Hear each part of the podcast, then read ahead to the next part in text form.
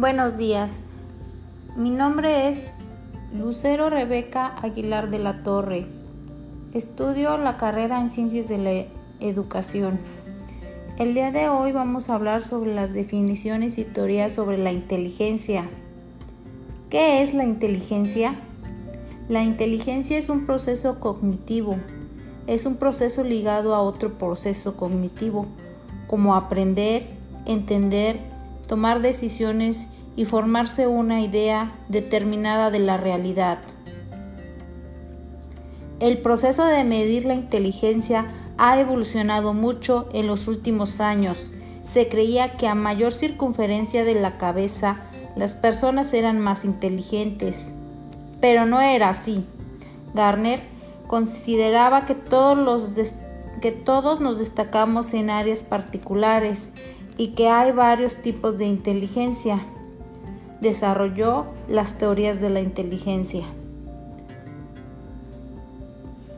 Hay una variedad de instrumentos para medir la inteligencia, como el Raven, el Midas y el SAT. Se llevó a cabo una investigación que tiene el motivo de conocer los modelos del ser inteligente de un grupo de trabajadores. Respecto a la dimensión experto-novato, se consideran estas tres teorías para su estudio. La primera teoría es la inteligencia general. Esta define a la inteligencia como una capacidad individual cuya manifestación se da en diferentes tipos de situación y problemas, dando resultado un juego de habilidades lógicas y abstractas. Neisser advierte que el cerebro como base para explicar qué es la inteligencia y cómo medirla. La segunda teoría es la inteligencia múltiples. Esta plantea tres tipos, tres tipos de, de perfiles intelectuales. Tenemos la, la lingüística o verbal. Se refiere a la habilidad de usar con un dominio avanzado el lenguaje oral o escrito. Lógico matemático. Es la habilidad para la relación causa o efecto o la resolución de problemas matemáticos.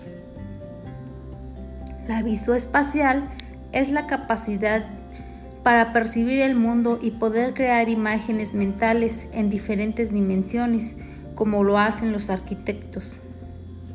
Corporal kinestésica será la habilidad de utilizar el cuerpo para aprender y expresar ideas, ideas y sentimientos como lo hacen los deportistas.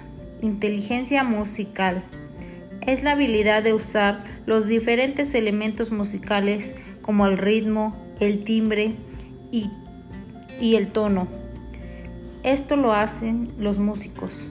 La inteligencia intrapersonal o individual es la habilidad de comprenderse a sí mismo.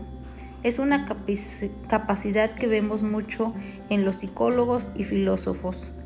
La inteligencia interpersonal, interpersonal es la habilidad de comprender e interactuar con los demás, como lo hacen los psicólogos y los sociólogos. La inteligencia naturista es la habilidad para el pensamiento científico, para observar la naturaleza, identificar patrones como lo hacen los biólogos. Y por último tenemos lo que es la inteligencia triárquica.